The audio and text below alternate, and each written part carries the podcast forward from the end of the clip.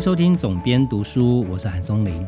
上礼拜有关于 RCEP 的新闻，那吵了几天。不过 RCEP 这件事情，呃，台湾既然无法加入，在目前这个阶段哦，所以新闻热度也不会持续太久哦。因为不管它对于台湾的影响是什么，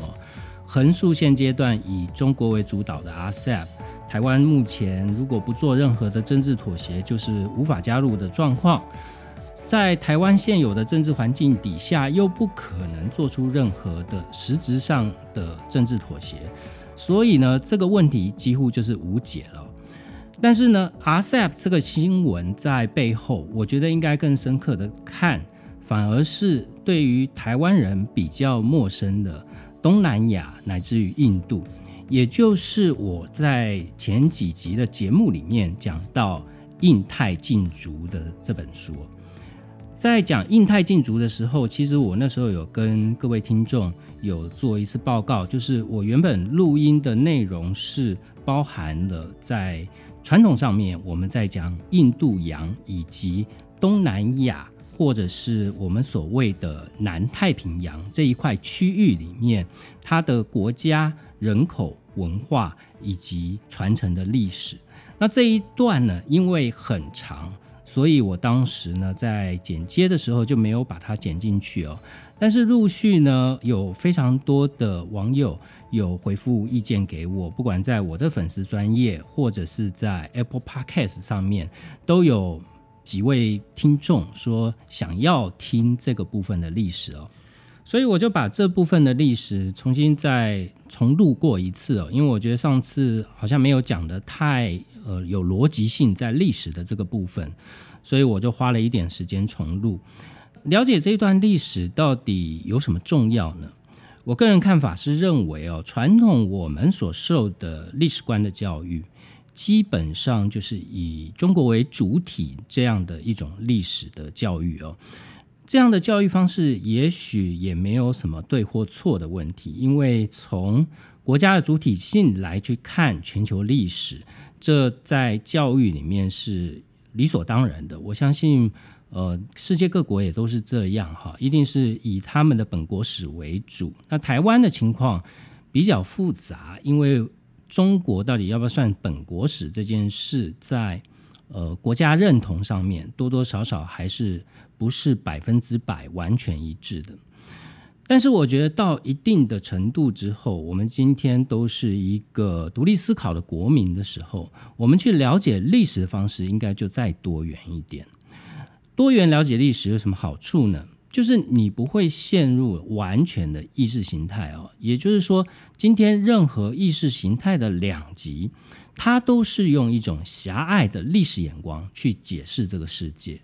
不管是我们今天看到蓝或绿，他们有他们属于自己一套的史观，这一套史观呢，用来是解释他们的政治行为的正确。所以我常常觉得政治就像信仰啊，信者恒信，不信者恒不信了。作为一个独立思考的个体，最重要的应该是你的价值观不是被别人牵着走哦。这也是我们今天。在现在这个时代，我们要去读历史相关的书籍，最重要的意义，而不是去看过去的古人曾经做了什么事情，可以给到你什么成功的启发，我都不会这样认为哦。历史绝对不会是再重来一次的，何况是去比拟过去的环境跟现在的环境。你今天去看中国某一个朝代，它的帝王统治术，然后今天你用在事业上。就能够成功吗？基本上，我觉得这是荒谬的事情。但是，你透过历史去看历史的眼镜，可以建立你属于自己怎么去认定世间事跟世间价值这样的独立思考的观念。《印太禁足》这本书呢，在去讲印度太平洋这两个新名词的时候，他首先提出的一个观点就是：你怎么看地图的？我们一般看的世界地图，大部分都是以欧洲或美洲哦，它作为一个中心点去呃去画的一张地图，所以你会看到地图的中心点哦，是我们认定的传统的世界强权。但是呢，在世界上其他各国的地图，我不知道你们认真去想过这个问题：难道一定是呃从美国看世界，或者从欧洲看世界，或从亚洲看世界吗？《印太禁足》这本书的作者他是澳洲人，所以他就去翻找了一个澳洲的探险家，他曾经在十八世纪的时候绘制了一张由澳洲看世界的地图哦。那大家知道，澳洲是在南半球，从南半球的澳洲作为世界的中心去看这个世界的话，往北就是现在的东协诸国，也就是南太平洋，我们传统上面称之为东南亚的这些国家。往西是印度哦，往东也就是呃右上方，它才是现在的亚洲国家主要国家，像是中国、日本。韩国，再往东，那才是太平洋西岸美国了。所以，解读这本《印太禁足》的历史的部分，恰恰可以帮我们哦，传统上面从东亚地区的视角，就是认为东亚是亚洲的中心这样的视角，刚好可以摆脱开来。我们可以重新从海洋的观点去看印度跟东南亚在。近三千年来的历史，它是如何去做权力的更替？它占历史上一个什么样重要的地位？音乐过后，就开始今天的总编读书。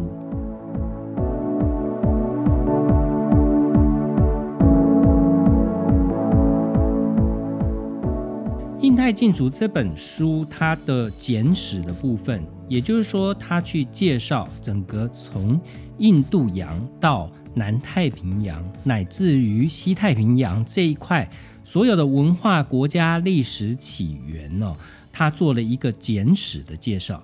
那这个简史呢，跟一般我们在其他的历史读物里面所看到的历史是不太一样的。它不太一样的地方在于，它是用海洋的观点来去解释印太的历史。如果从海洋的观点来看，就跟我们传统上面接受历史教育以大陆为出发点的国家或者是文化观是不太一样的。尤其在台湾呢，我们受到的是整个东亚文化的教育，也就是说以中国为东亚主体，或者是扩大解释为亚洲主体哦这样的历史观。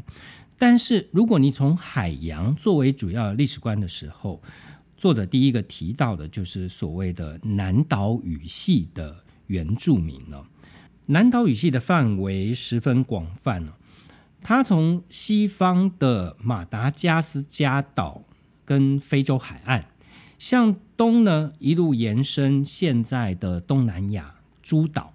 然后我们的台湾，乃至于一路到夏威夷跟南太平洋的各大岛屿。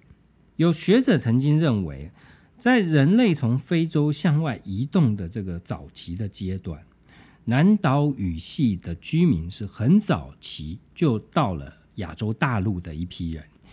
早在六万五千年前哦，他们可能就已经抵达了这一群分散在非常广大海洋的这些岛屿。这个理论当然还没有办法被证实哦，但是从史料上面可以见到的是。在三千多年前，就在海上，我们刚刚讲到了，从非洲一直东到南太平洋诸岛以及夏威夷哦，这么广大的地区，就有非常多的小型的海洋民族社群。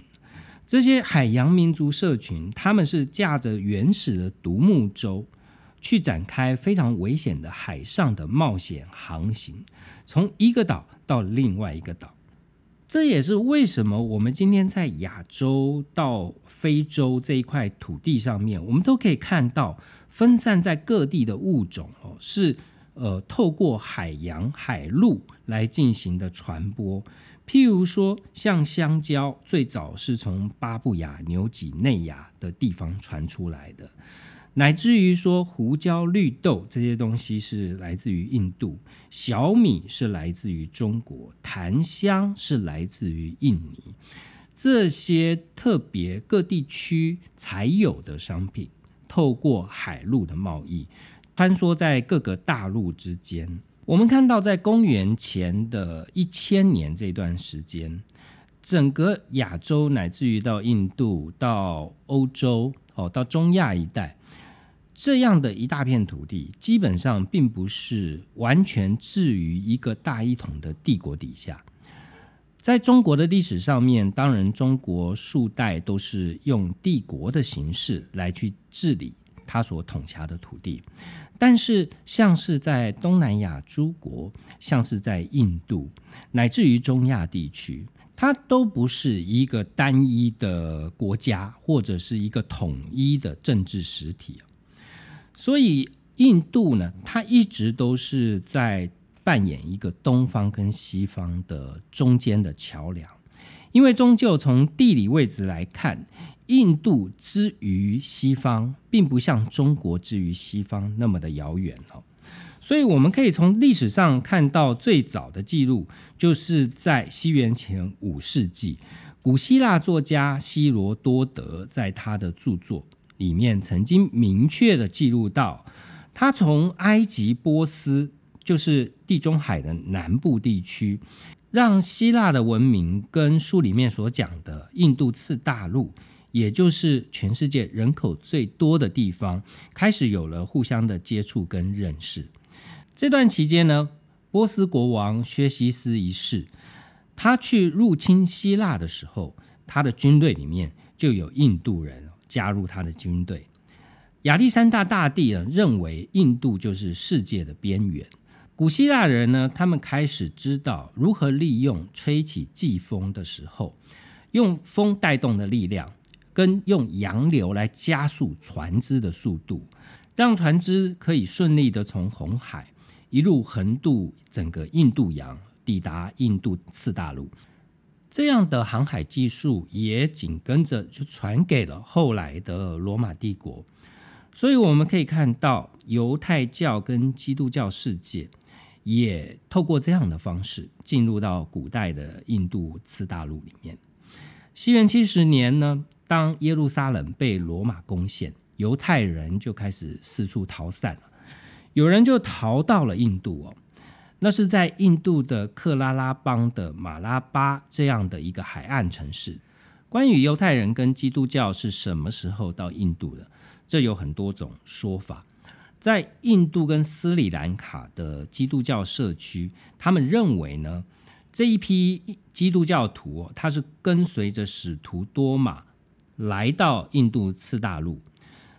多马呢？他是在耶稣基督被钉上十字架的几十年之后，他经由海路抵达了克拉拉邦，在后来，也就是今天的钦奈这个城市的附近，他遇刺殉道。所以呢，第一批。来印度次大陆的基督教移民呢，就以钦奈这个城市的附近作为他们的主要居住地。但是，不管这些传言到底是真是假，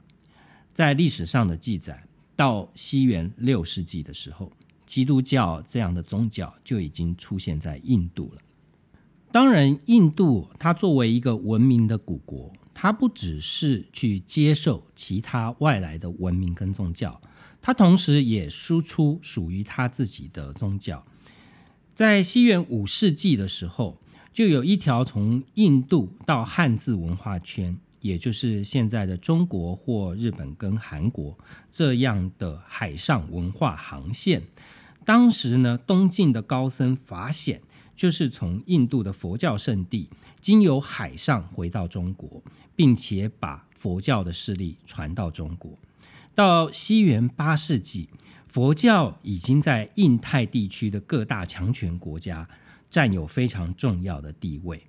不只是我们熟悉的中国，佛教也传递到了南太平洋的一些海权国家。譬如说，早期的海权国家是信奉佛教的三佛齐。三佛齐王国的政治体制就是采用印度的曼查罗王权的概念。它在它的松散的领土架构是以领导阶层为核心的，四周围绕着非常多的部落小国。这个海权帝国包括了现在的苏门答腊岛，以及马来半岛的大部分区域。它还包括了现今的爪哇以及孟加拉湾的部分地区。三佛齐这个帝国，它跟中国历来的朝代，它有外交的关系，和印度的诸罗王朝曾经发生过战争。这个国家最强大的时候，它甚至远征到马达加斯加岛跟非洲。由印度所输出的另外一个重要的宗教是印度教。它最早呢是透过海上贸易传到今天的东南亚，在印度大陆上呢，以印度教作为主体的一个王朝是朱罗王朝。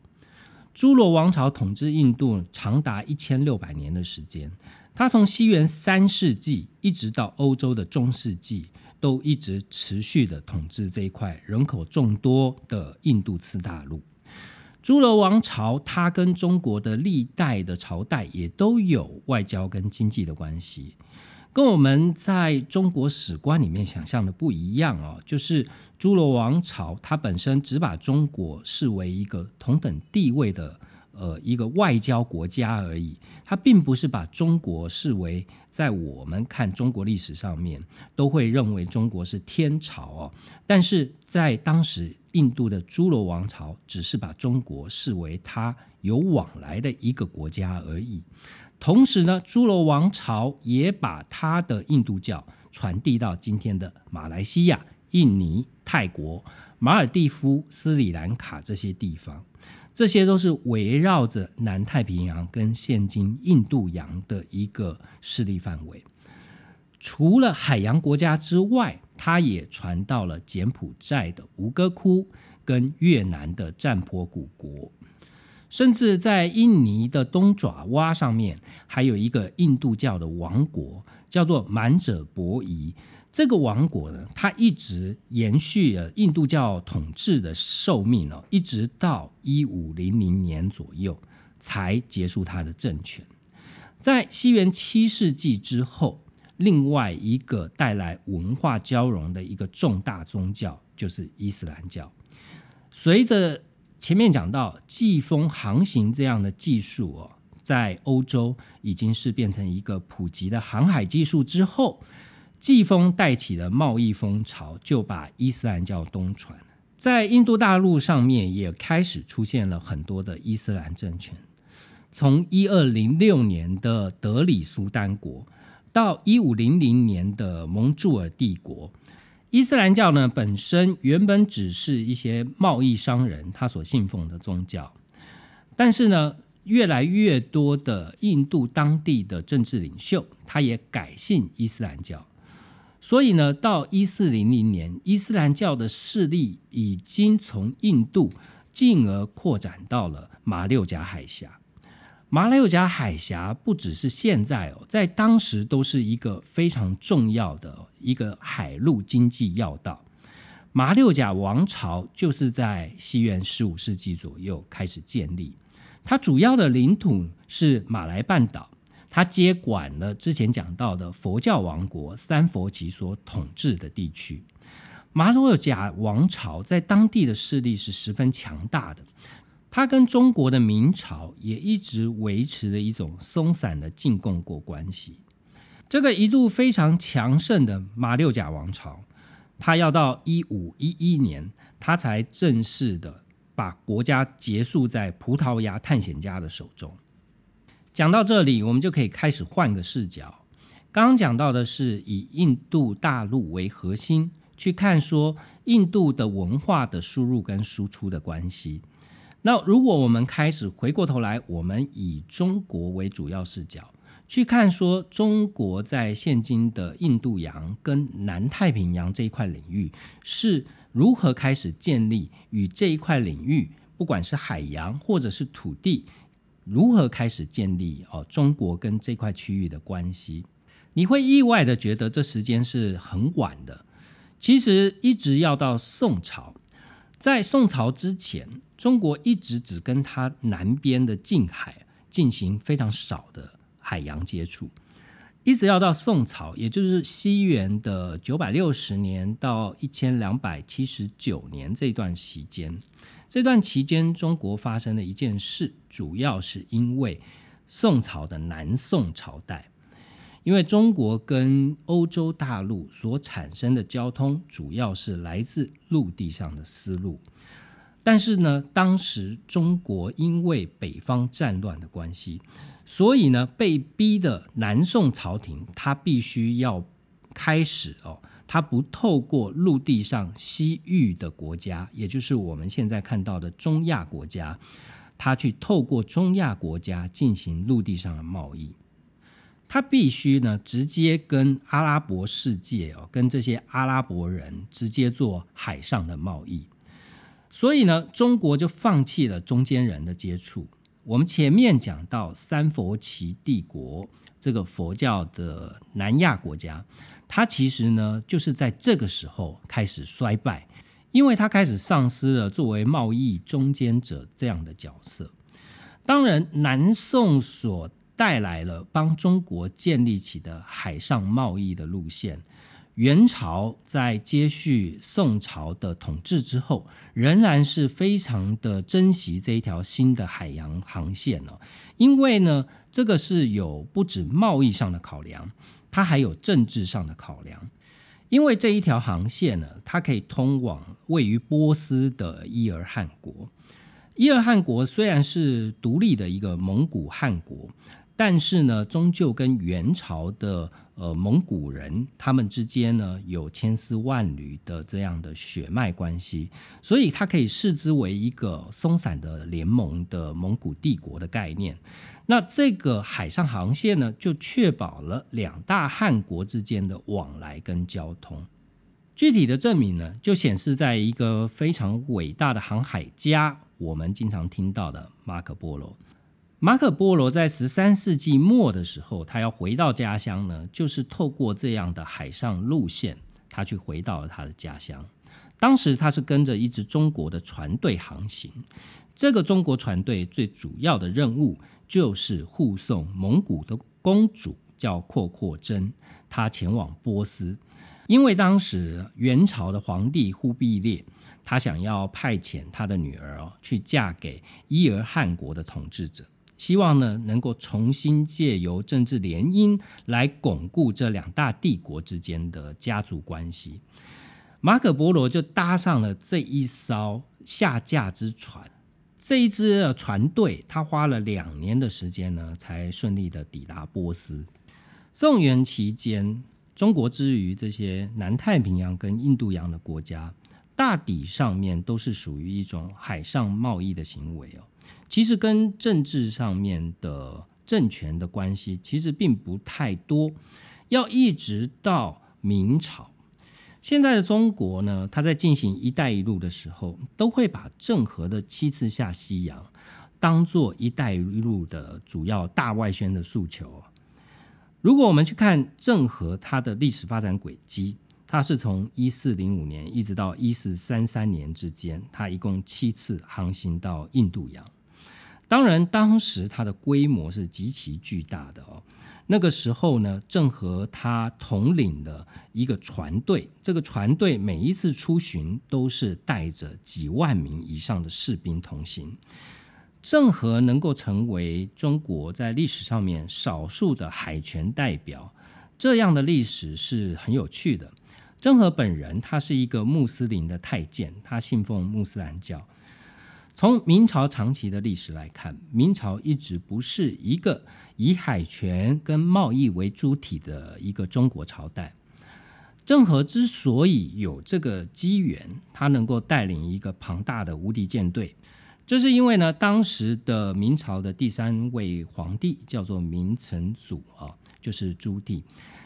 那我们都听过这样的故事哦，就是永乐皇帝呢，他是因为篡位啊，也就是说朱元璋原本是要传位给他的孙子，但是呢，永乐帝啊，他去篡位，篡位之后，建文帝呢下落不明，所以他为了要去寻找，传说中建文帝是逃脱了，他就窜逃到现今的东南亚一带，所以他为了去寻找建文帝。他就派了郑和下西洋，主要的目的是为了去寻找建文帝。但是如果你从政治情势上面去看，我觉得这样的拜官野史哦，可信度并不是太高的。其实我觉得应该是呃内政转外交的一种方式，也就是我们今天在全世界各国到目前为止都看到、常常见到的这样的政治操作方式哦。当你的政权不稳定的时候，不管是挑起战争，或者是在国外取得一个大规模的成功，都有助于你巩固内政，去巩固你的统治权。在永乐帝的时代，特别是如此哦。所以他为什么要靠着郑和去做一个海上长征？这样的海上长征又又是异常的铺张哦。他几乎是请全国之力来去做这件事。每一次带着数万名士兵，每一艘每一次的舰队，它里面都有几百艘船只哦。这个船呢，大到有九轨的帆船哦。那这样一个，你又不是为了建立海外殖民地，对吧？我们看后来西方的历史来讲的话，他们的船坚炮利，主要是为了建立海外殖民地，从殖民地来攫取很大的利益哦。但是明朝的下西洋却不是这样的主要的考量哦，它主要的原因还是在于说，他希望借由一次又一次的下西洋。不断的去创造永乐帝个人的政治稳固，他借由这样的武力的征伐，来让明成祖的这个篡位哦显得名正言顺。但是呢，基于这样目的所做的下西洋这样的决策，它本身是为了内政原因，而非要建立一个海权国家。所以，当一四二四年。当永乐帝他在作战返京途中，他突然因病去世，在这个时候呢，下西洋这件事注定就是要画上尾声了。所以他的后继者，也就是明仁宗，他马上下令郑和停止下一次的远航的准备工作。虽然明仁宗在位时间非常短，但是他的后继者。也没有去继续这样的海权拓展的工作。到明仁宗在位的一年后，他的继位者呢是明宣宗。明宣宗他下令郑和做最后一次的远航。这一次的远航在回程途中，郑和因病去世。所以大约在公元的一四三三年之后哦，新的皇帝宣德皇帝。他就正式的停止了明朝的下西洋这样的海权扩展的工作。到一五零年年代的时候，明朝基本上就是一个对海封闭的国家，出海远航都会视为是一种犯罪行为。在中国短暂的在十五世纪期间，对印度洋跟南太平洋这一块区域做了一次海上霸权的这样的侵袭之后，印度洋跟南太平洋并不是随着明朝的收手就开始能够自立自强的去发展自己的历史跟文化以及政治体制的形塑，其实并没有哦，因为后来更大的殖民者就来了。他们是欧洲的殖民主义跟帝国，欧洲的殖民者，他进入了印度跟南亚地区以及现在东南亚地区，他的出发点跟之前哦明朝的郑和下西洋出发点是完全不一样的。欧洲的殖民者，他要的是做商业，也就是要做生意，要赚钱，他不是政治上面的考量。所以我们可以看到。在殖民帝国早期的呈现方式，都是以公司合营的企业这样的方式来去进到这些陌生的国度，进而去统治这些地区哦。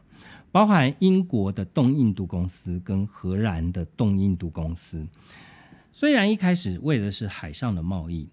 但是呢，当你实质上进行了占有之后，就会发现呢。剥削比纯粹的海上贸易的商业行为，它会来的获利更多、更好赚。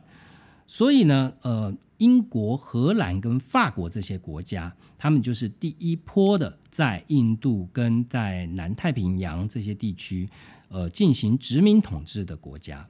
他们的一贯的手法就是让私人企业来负责当地的治理跟安全的责任。但是呢，到一八五七年哦，因为东印度公司它的暴政，所以就引起了印度的民族革命。在这个时候呢，英国政府才开始用官方的方式开始介入。但是哦，一旦是由国家体制开始建立殖民地之后，它的控制时间都不是会太长哦，它就开始会进入衰败。因为呢，只要国家的体制开始进来，我们前面讲到公司体制，它会有一个目的，它是为了商业，它的管控呢基本上是松散的。所以呢，当帝国开始直接以国家来去对殖民地进行管控的时候，他就会想要积极去掌控一切，而且再也不愿意放手哦，因为这是代表帝国领土的扩张。但是呢，随着帝国领土越来越大，它的管制也就越来越难哦，就造成了这些帝国的殖民地在十九世纪之后。陆续的一一崩解。殖民者呢，他除了在印度大陆之外，他同时也开始东进了，进入到现在的东南亚一带。最重要的就是葡萄牙的殖民者，他们去在一五一一年占领了重要的战略港口，也就是马六甲。马六甲王朝，我们在前面讲到，以马来半岛为主体的马六甲王朝，就是。呃，毁在葡萄牙人的手中。马六甲的重要性让所有的殖民帝国都不敢忽视，所以呢，马六甲就是不断的在列强之间去转让它的所有权。刚刚讲到的一五一一年，葡萄牙人到一六四一年，荷兰人呢从葡萄牙人手上夺下马六甲，到一八一九年，英国人干脆不夺了。他自己盖哦，所以他在海峡的东端的一个小岛上面建立了英国的基地。这个地方呢，就是后来的新加坡。到第二次世界大战的时候，整个马六甲海峡成为日本皇军要建立他的大东亚共荣圈一个最重要的战争优势的重要目标。对于所有的东南亚国家跟印度哦。这一段历史呢是非常的支离破碎的，也就是说，轮转在各殖民帝国的统治之下，这些亚洲国家他们的内部的政治势力啊，就靠着跟呃这些殖民的外来者产生合作关系哦，来打击他们的对手。当然，这些欧洲的殖民者也就乐得去利用这些当地的合作方来去跟其他的欧洲国家进行更激烈的殖民战争。所以，一方面呢，西班牙人打倒葡萄牙人，荷兰人去抢西班牙人的殖民地，英国人再赶走荷兰人，然后阻止法国人进入亚洲区域。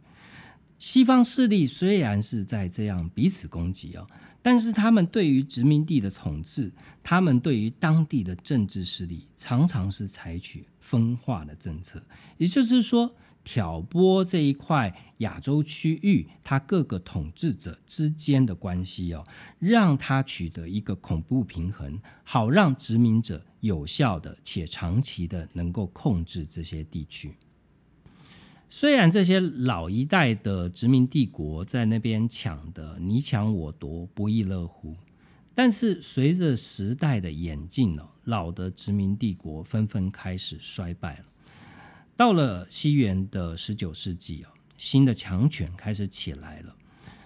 美国作为一个新兴的强权国家，它自然不会把亚洲不放在它的主要的利益版图里面。所以呢，美国在独立战争之后，他就开始向外寻找新的经济跟外交的关系。他派遣了一艘三轨帆船，叫做“中国皇后号”。你可以从名字就看得出来，这艘船的目的是什么。所以这艘船它从纽约出发，它经过大西洋跟印度洋，最后在一七八四年抵达广州。但是美国的目标并不只有中国，他同时把目光也放在印度。这个原因是因为在美国的独立战争早年的时候，有波士顿的茶党事件，所以呢，美国他充分的感受到，他必须要直接跟印度进口茶叶，而不是跟英国进口啊，这样可以省掉非常多的税金。所以呢，美国也开始对东南亚。展现他的武力，在一八三二年，美国出动海军去突击苏门答腊的胡椒海岸，他的目的呢是为了扫平当地的海盗。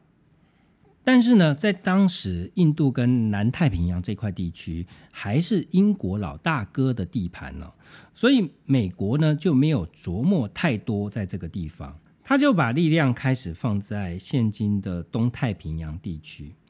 在一九零八年呢，当时的总统老罗斯福，他一声令下，就是要美国对外宣示他是一个世界大国。所以当时呢，他组成了由最先进的战舰哦所集合的一个叫做大白舰队。大白舰队的任务是进行一场环球的航行。这支舰队呢，它从美国出发，往西航行到澳洲，接着到日本。之后，经过了整个印太地区，再经过苏伊士运河回到美国。环球航行呢，展现美国作为一个世界强权，它可以在这个中途所经的任何地区哦，取得需要的补给，它也能跟世界的主要的殖民帝国达成一个和谐的关系。就在美国呢，开始对太平洋展现它的。权势跟国威的时候，这时候亚洲的第一个霸权开始出现了，也就是当时经过现代化改革的大日本帝国海军。日本帝国呢，先是在一八九四年开始的甲午战争里面打败中国的北洋水师，接着他又在呃对马海峡打败了俄国的无敌舰队。这场战争不但让俄国的沙皇被推翻，也让日本呢成为一个在亚洲区域新兴的一个殖民帝国。日本的海军强权在一次世界大战的时候开始达到顶峰。他当时呢是英国的协约国，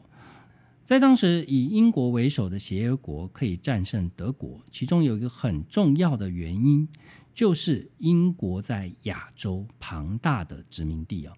在当时德国只能在巴布亚纽几内亚这些小小的，因为它是一个后进者的殖民帝国，所以它的殖民地非常的少。但英国呢，它可以源源不绝的把印度、南亚这些国家它的资源、它的物产、它的战争所需的人力，都源源不绝的送上战场。但是到了二次世界大战啊，日本跟英国变成了一种对手、竞争者的关系。所以在二战期间呢，与其说它是一场世界大战，倒不如说它是一场横跨太平洋与印度洋的战争。日本在二战的战略是大东亚共荣圈。这个大东亚共荣圈用白话文讲，就是他想要控制。亚洲、东亚地区的大陆，以及这一块大陆所面临的两块巨大的海洋，就是所谓的印度洋跟太平洋，这个都是要置于整个大日本帝国的一个统治圈哦。那在这个策略底下呢，他就开始对传统英国的殖民属地。也就是南亚地区以及东南亚地区发动猛烈的攻击，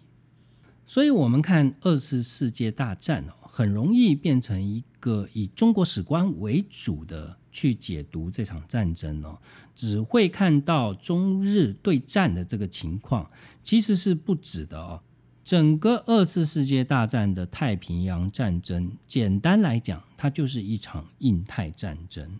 不是只有在东亚地区的中国跟日本之间的战争而已。如果你放大视野来看，它还包含了譬如说像印度哦，印度的英属军队在二战期间，光在整个东南亚地区就有七十万人，作为人数最多的志愿部队。这一支部队呢，它也是抵抗跟最后打倒日本部队的最重要的战力。除了在二战期间，盟军最主要的基地是设在哦斯里兰卡的可伦坡。你严格来讲，那里根本不算是东南亚，它算是南亚地区。盟军的指挥部在那个地方呢，指挥英国、美国、澳洲跟荷兰的部队。这是在南太平洋以及印度洋主要对战日本皇家海军的重要部队哦。事实上，当中国对日本抗战的时候，印太地区的盟国军队对于中国的支援，早期呢是透过缅甸跟印度的阿萨姆，从陆地上运送物资去支援。在中国不断抗战的蒋介石政权，后来呢才改由飞越喜马拉雅山的空运部队来支持。也是因为二次世界大战，整个南太平洋地区跟印度的局势才开始有民族自觉跟民族独立国家这样的契机开始出现。所以呢，二战也象征着一个殖民帝国的时代结束，象征着印太地区的国家纷纷开始独立的时代。后面呢，就是开始了马来半岛的独立，以及新加坡的独立、印尼的独立，这一连串我们现在看到 RCEP 里面的这些东协国家。当然，还有另外这一次没有参加 RCEP 的印度哦，也是在这个时候开始进行独立的工作，以及陆续的成立了独立的国家。所以呢，今天我们看 RCEP 的新闻，或者是说以我们对于现今东协国家的了解哦。《印太禁足》这本书里面，他提出的这些从过去到二战期间，整个印度洋跟南太平洋地区主要的文化历史跟国家的一个简史，其实都是有助于我们不再用简单的单一史观去看待这块区域的一个很好的入门的读物。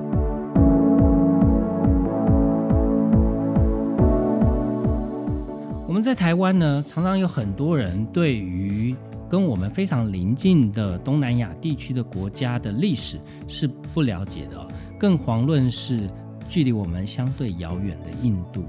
最常见的就是我们现在各大学都有去呃马来西亚来的学生，我们还是叫他做侨生哦。其实这个观念就是相当相当不正确。不论你称呼马来西亚的华人作为华人这两个字哦，其实当地人听到都不是很开心的。因为不论是马来西亚或新加坡，他们当地的有华裔血统的公民，他们都是新加坡人或马来西亚人哦。因为新加坡人跟马来西亚他们的建国。他们在他们的宪法里面就明确的标明，他们是有几个族裔啊，他们原先是血缘是来自于马来人，或者是印度人，或者是华人，他们建立的一个新国家。所以呢，你今天要严格的讲，你不能称之他为华人，你应该称之为是新加坡里面有华裔血统的新加坡人，这样才是一个我觉得是对。呃，跟你不同国家的人，一个比较尊敬的讲法哦。今天的节目呢，算是上一次印太禁足部分的一个补遗，当然也是回应了很多听众的要求。那如果大家喜欢今天的节目内容，请帮我在 Apple Podcast 留下五星评价。有任何的你们想要听到我讲推荐，或者是讲解哪一本书，也都欢迎在呃。Apple Podcast，或者是到我的粉丝专业韩松林的编辑手机上面留言，我会看我的阅读进度，尽量的满足大家的需求。那我们下一期见。